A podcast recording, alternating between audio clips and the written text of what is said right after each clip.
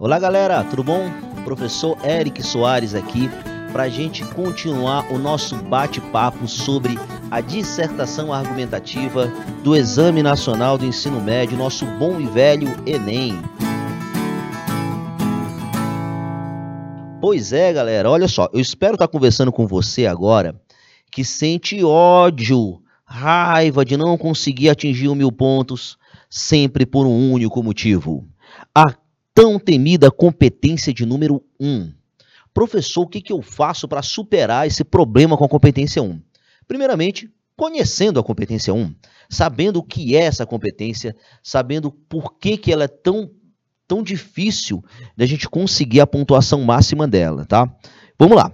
Primeiramente, você tem que ter na mente o seguinte: a competência de número 1 ela trata da adequação à linguagem padrão, certo? Então, a adequação à escrita formal da língua portuguesa, que basicamente é você conseguir cumprir ou seguir as diretrizes da gramática normativa.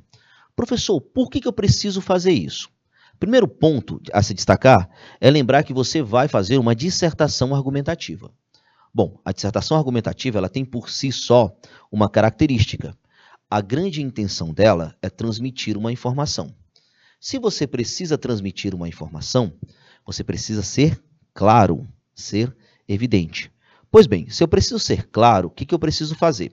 Eu preciso primeiro utilizar-me a da predominância da função referencial da língua portuguesa, que basicamente é aquele em que o, o, o elemento comunicativo é, em que se centra-se o texto é necessariamente o referente, o contexto, porque a minha intenção é informar.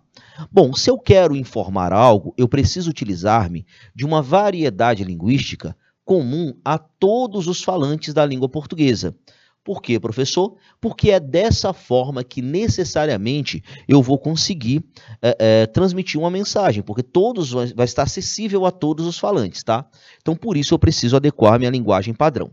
Primeiro ponto a ser destacado é justamente este. Se eu preciso trazer uma informação de forma clara, eu preciso necessariamente utilizar-me da variedade padrão da língua portuguesa. Bom, Sabendo disso, por que, que eu preciso utilizar-me, eu preciso agora entender o que é esse ponto e o porquê que é tão difícil eu atingir a nota máxima, tá?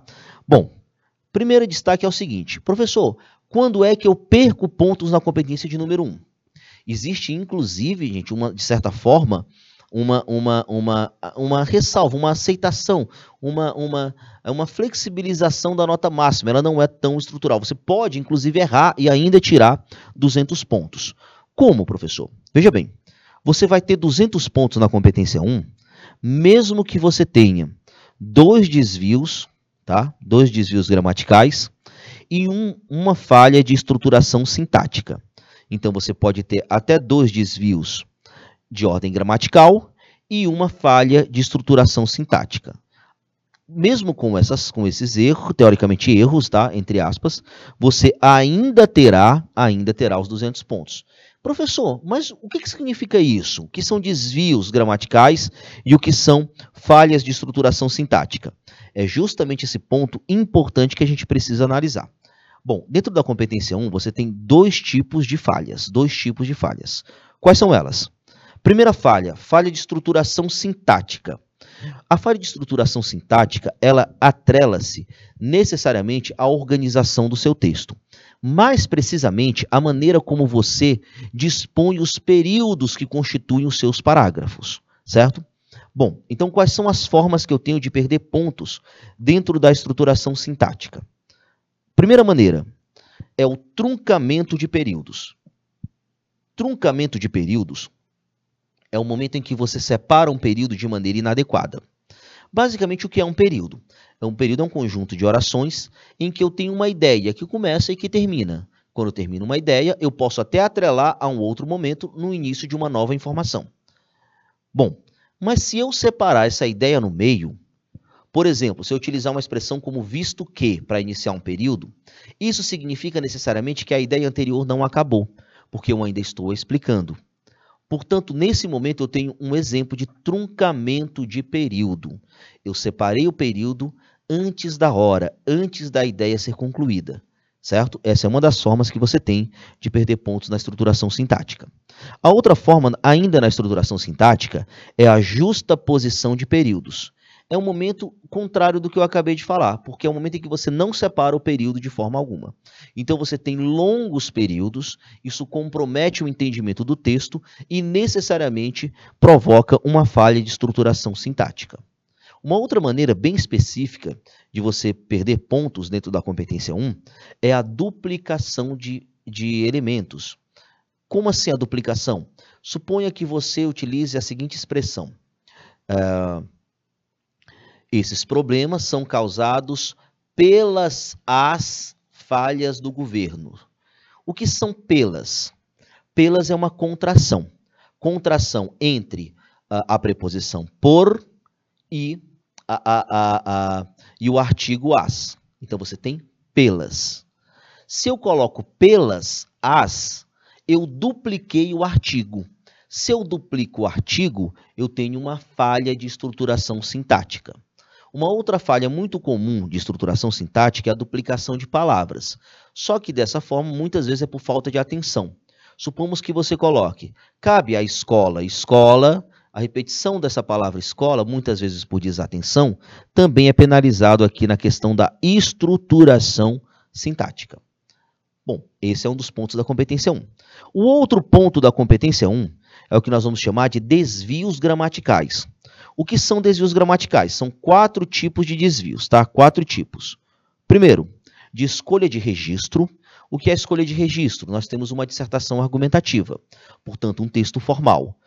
A linguagem precisa ser linguagem formal também. Então, quando você utiliza uma linguagem literária ou algo próprio da oralidade, você tem necessariamente uma falha de escolha de registro. Bom, outro ponto a ser analisado também é a adequação vocabular. Nesse aqui, um bom exemplo é você utilizar uma palavra com sentido que essa palavra não possui.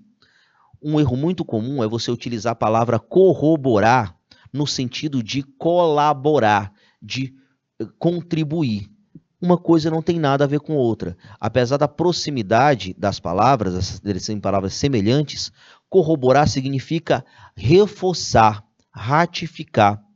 Por outro lado, colaborar significa contribuir.